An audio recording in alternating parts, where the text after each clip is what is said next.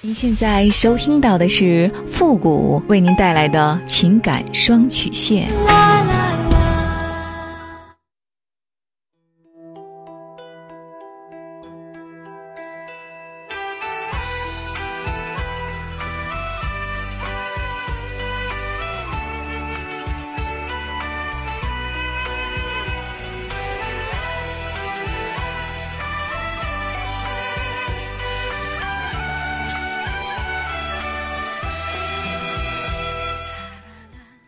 开启两性沟通之门，解答您的情感困惑。您现在正在收听到的是由复古给您带来的情感双曲线，也就是为您解答在情感上遇到的所有的问题，包括亲情、友情和爱情。那参与我们节目的方式呢，也请关注一下我们的微信公众号“汉字的情感双曲线”五个字。好了，那么接下来时间呢，让我们来关注一下今天的第一个问题。这位朋友呢，他说：“傅老师你好，我今年三十二岁，我老公呢三十五岁了，宝宝六岁了。他是家里的独生子，非常听他妈的话，经常听了他妈的话以后，莫名其妙的就不理我了。有的时候呢，还会和我吵架。有一次呢，他妈做的饭太咸了，我就说了一句：吃盐太多对身体不好，尤其是老年人容易生病。我本意呢是关心。”可他妈听了之后呢，脸色突然就变了，竟然说我诅咒他。晚上呢，他妈和老公嘀咕了一些话，老公一回屋呢，就和我说以后对他妈好点儿我说我对你妈怎么不好了？他也不说话，就在那玩手机。我们两个呢都是经济独立，但是呢，感觉他舍不得为我还有为宝宝花钱，有点小气。这种情况我应该怎么办呢？我怎么感觉你遇上妈宝男了呢？你这不是嫁了个丈夫，而是养了个孩子。我为什么说他是个孩子呢？他是独生子，从小呢被呵护溺爱长大。那么这样的孩子在成年以后，他缺乏独立自主的意识，他们很容易没有主见，然后遇到问题呢只听妈妈的话，对吧？他们的口头还会说呢：“我妈说的对，我为啥不听呢？”对不对？但是他呢肯定相信。他妈不会害他，所以说你对我不好，我就不和你玩那么这种听妈妈话的这个行为啊，就像孩子一样。大人和小孩的差别在哪里呢？责任感。一个成熟的大人，他不仅有强烈的责任感，而且能够主动的承担自己应该承担的责任。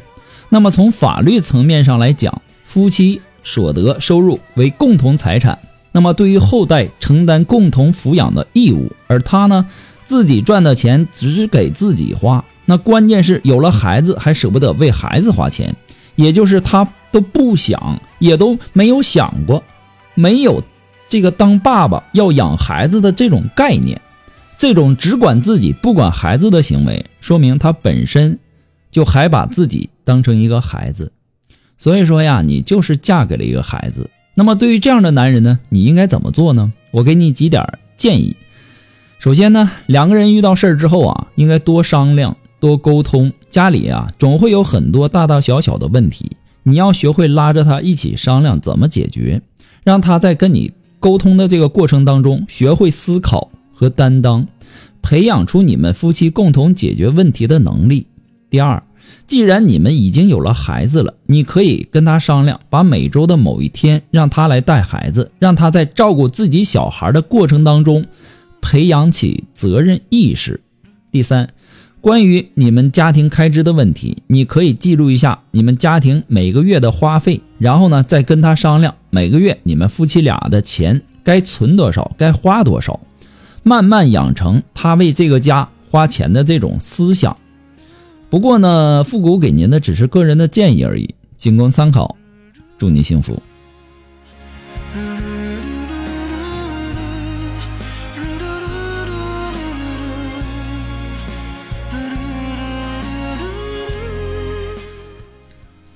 呃，如果说您着急您的问题，也或者说您文字表达的能力不是很强，怕文字表达的不清楚，也或者说你的故事呢不希望被别人听到。呃，或者说你不知道和谁去诉说，你想做语音的一对一情感解答也可以。那么一对一情感解答呢，也是保护听众隐私的。那参与我们节目的方式呢，也请关注一下我们的公众号“汉字的情”。感双曲线”五个字。那么情感解答下面呢有文字回复和语音回复的详细介绍，也请大家仔细的看过之后再发送你的问题。还有，在这里要再一次的提醒大家，公众号呢它只能接受的字数是五百到六百之间。那么如果超过了这个字数，公众号它自己自动和谐，我们是看不到您的信息的。所以说，也请大家注意一下这个事儿。你可以把这个文字呢，或者说把你的问题呢，分成两段，或者说分成三段来发，只要不超过每段五百字就可以。好了，那么接下来时间让让我们来关注下一条问题。这位朋友呢，他说：“傅老师你好，我很喜欢您的解答，很有道理，我也想让您帮我出个主意。我今年呢二十五岁。”自从跟了男朋友同居之后呢，感觉发生的问题越来越多。我不知道这算不算所谓的婆媳关系。感觉他妈妈对我不怎么好。前几天呢和男朋友吵架了，我就拿着自己的衣服走了。没想到就这点小事就让他妈妈看不下去了。难道我在男朋友家住，吵架了还要留在那里吗？每次吵架，每次说离开，回到他家之后呢，他妈妈都给我脸色看，好像每次吵架的过程都不重要。问题始终都在我身上一样。那天晚上吵架以后，我不知道为什么连他的朋友都知道我们之间的所有的矛盾。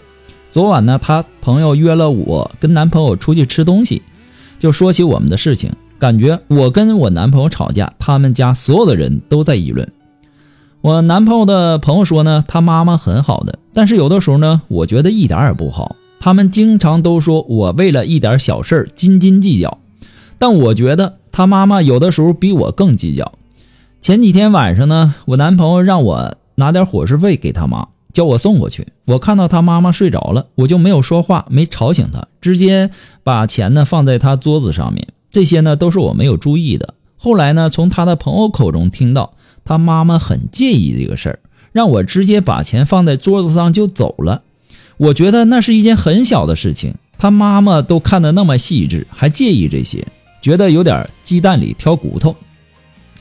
还有，我男朋友呢，每天呢都开车接我下班，但是呢，他朋友还说叫我自己下班回家，不要经常要男朋友接送下班。说没遇到下雨天或者说特别的事情，最好隔段时间才接送一次，不然呢，我男朋友的妈妈会介意有意见。我觉得这些事情都是两个人的事情，为什么这么多人都参与呢？难道男朋友接送下班也有错吗？他妈妈为什么什么事儿都介意呢？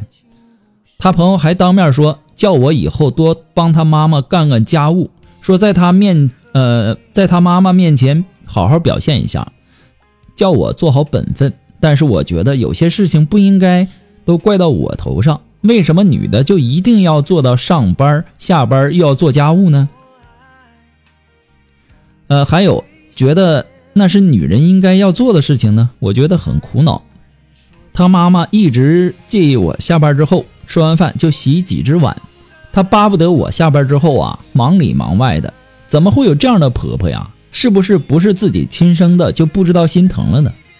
平时我在他家呢，也不是不做家务，吃完饭洗几只碗，有的时候休息呢就拖一下地那样。有的时候呢，我看见他妈妈做家务，我也会帮手，但是呢。为什么这些他们都看不见呢？就觉得我没有帮他妈妈做家务而责怪我呢？我还没有嫁进去，他妈妈就觉得什么都应该我做那样的。那做媳妇儿就要接受这样的生活吗？他妈今年不到五十岁，经常说自己手疼。难道年轻人白天工作那么辛苦，晚上回家还要什么都做吗？他为什么感觉我没做什么事情？其实他妈妈对我都不好。我为什么还要看他脸色？为什么他觉得给我脸色看就理所应当？我有点脸色就不行呢？还说自己心很宽，其实他事事都在挑剔。忘了说了，他妈妈是单身的，从小带大儿子。他妈妈在我男朋友很小的时候呢，就跟他爸爸离婚了，都是靠他妈妈一个人来支撑这个家庭的。那面对这样的关系呢，是正常的吗？遇到这些事儿，我该怎么样去调整心理？这样的情况该不该继续生活下去？